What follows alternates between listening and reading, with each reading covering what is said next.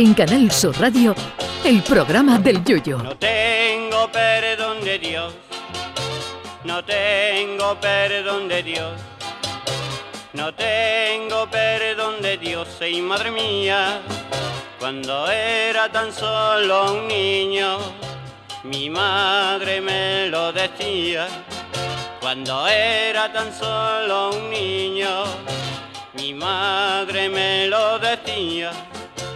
No tengo perdón de Dios, no tengo perdón de Dios, no tengo perdón de Dios.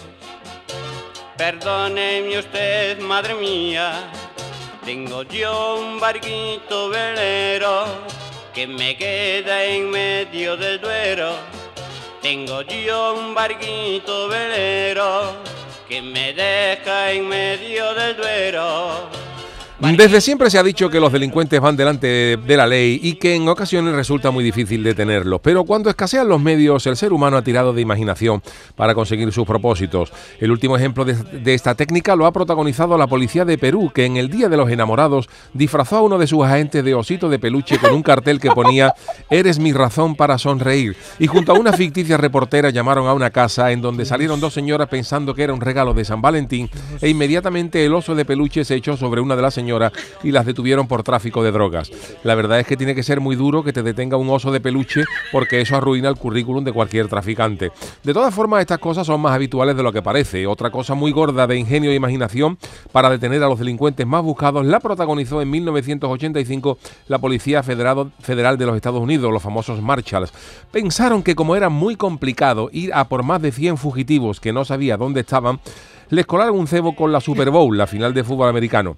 Por absurdo que parezca, los Marshalls se inventaron un concurso en un periódico donde una nueva cadena de televisión en Washington regalaban 100 entradas para final de la Super Bowl. Ojo a esto, porque el único requisito para ello era ser fugitivo en el estado de Columbia.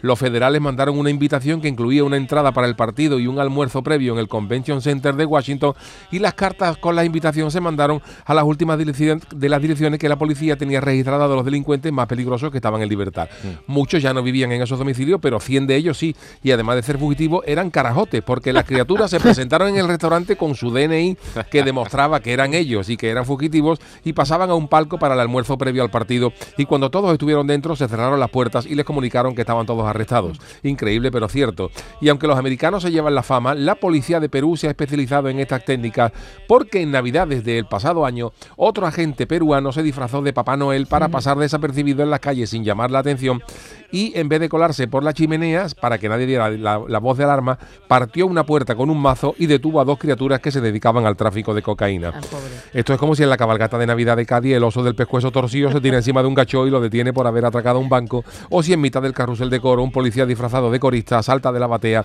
y detiene a un traficante frente al puesto de churro de la guapa. Maravilloso. Así que, señores delincuentes, tengan cuidado que a partir de ahora, si estas técnicas se exportan a nuestro país, ya no van ustedes a poder ver con tranquilidad ni una cabalgata de Reyes Magos, ni un partido de fútbol, ni un carrusel de coro. Claro que a otros no hace falta que ni la policía vaya por ellos, como el caso de un traficante brasileño muy buscado por la policía de ese país que se coló en un partido de fútbol con una camiseta de su equipo con su nombre escrito detrás, por si quedaban dudas. Y dijo la policía, pues ahí está, y a por él. Como dijo el gallo, hay gente para todo. Canal Sur Radio. Llévame contigo a la orilla del río. El programa del yoyo.